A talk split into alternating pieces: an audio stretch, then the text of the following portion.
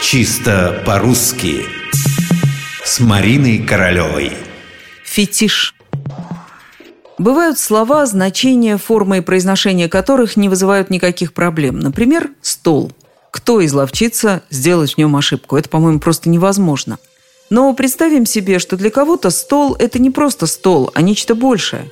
Человек с обожанием смотрит на него, пылинки сдувает, может даже на колени перед ним встать и сказать проникновенно, как герой чеховского вишневого сада по отношению к шкафу «Многоуважаемый стол».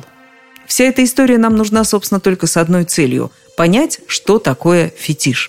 Почти у всех первобытных народов были свои неодушевленные предметы, которые они наделяли чудодейственной силой.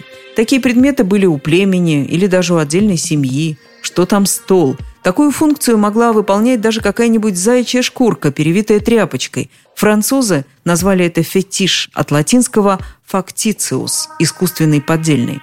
Но в русский-то язык слово пришло из французского, а там последний слог всегда ударный.